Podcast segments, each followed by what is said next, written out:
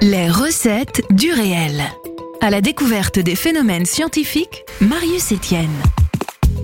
Bonjour à tous et à toutes. Nous entamons la fin de l'été et des beaux jours. Le vent s'immisce petit à petit à travers nos rues et le mercure descend progressivement à l'intérieur de nos thermomètres. Je ne sais pas pour vous, mais voir ces changements de saison me fait penser que l'hiver arrive vite et me donne envie de me mettre au chaud sous un plaid à siroter un bon chocolat chaud et admirer la neige recouvrir lentement nos paysages en écoutant All I Want for Christmas is You de Maria Carey. Je pense aux pullovers vert tricotés maison, aux pistes de ski, aux cadeaux, à la Scandinavie, pays du Père Noël et de ses aurores boréales. Ce qui amène une question que l'on s'est tous posée au moins une fois dans notre vie. Mais ça se forme comment les aurores boréales? Pour commencer, il faut d'abord comprendre d'où viennent les aurores. Il suffit de lever nos yeux vers le ciel et de comprendre cette boule lumineuse et chaude qu'est notre Soleil.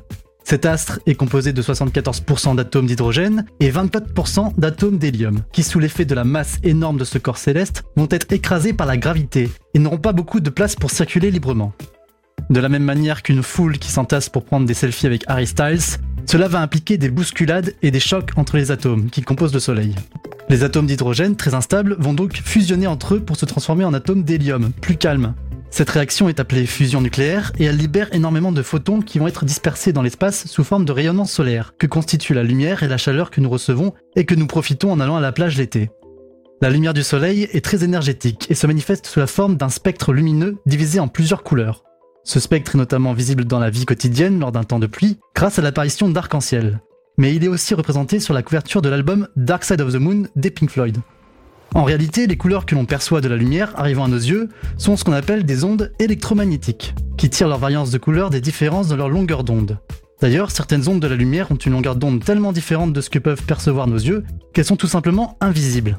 Parmi celles-ci, on retrouve les rayons micro-ondes, les rayons infrarouges, les rayons ultraviolets, les rayons X et les rayons gamma. Vous avez sans doute entendu parler de ces ondes dans votre quotidien car ils sont utilisés absolument partout.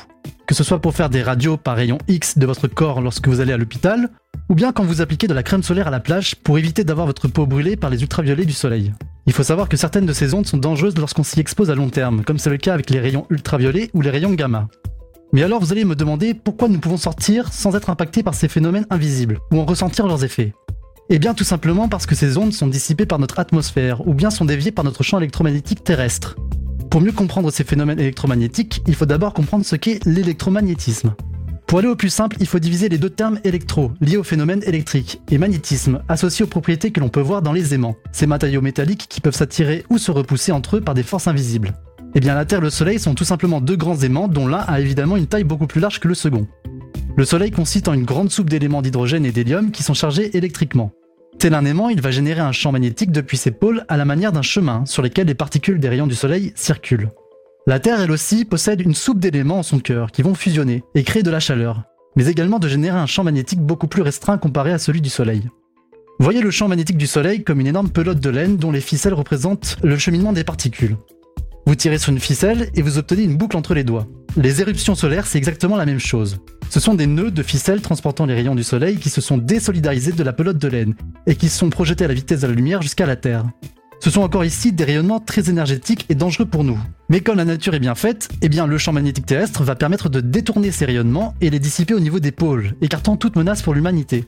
C'est donc pour ces raisons qu'en s'approchant de plus en plus des pôles de la Terre, il sera possible d'observer la manifestation de la lumière déviée par le champ magnétique terrestre sous forme d'aurore boréale. Donc la prochaine fois que vous voyagerez au nord de la Scandinavie ou du Canada, admirez le ciel et dites-vous qu'à quelques kilomètres au-dessus de vos têtes, le soleil a voulu vous dire bonjour et vous nargue en revêtant ses plus belles parures vertes et roses. Pour les adeptes de phénomènes météorologiques et apprentis chasseurs d'aurore boréale, je vous ai préparé une liste de recommandations de lieux d'observation et d'outils à utiliser pour photographier de sublimes aurores boréales, afin de faire baver votre entourage sur votre compte Instagram. La liste est disponible en description de ce podcast sur le site de Sun, lesonunique.com. Vous écoutez Sun, le son unique, c'était Marius pour les recettes du réel. Je vous retrouve dans deux semaines, même jour, même heure, pour d'autres recettes. Réécoutez cette chronique sur le site et l'appli de Sun.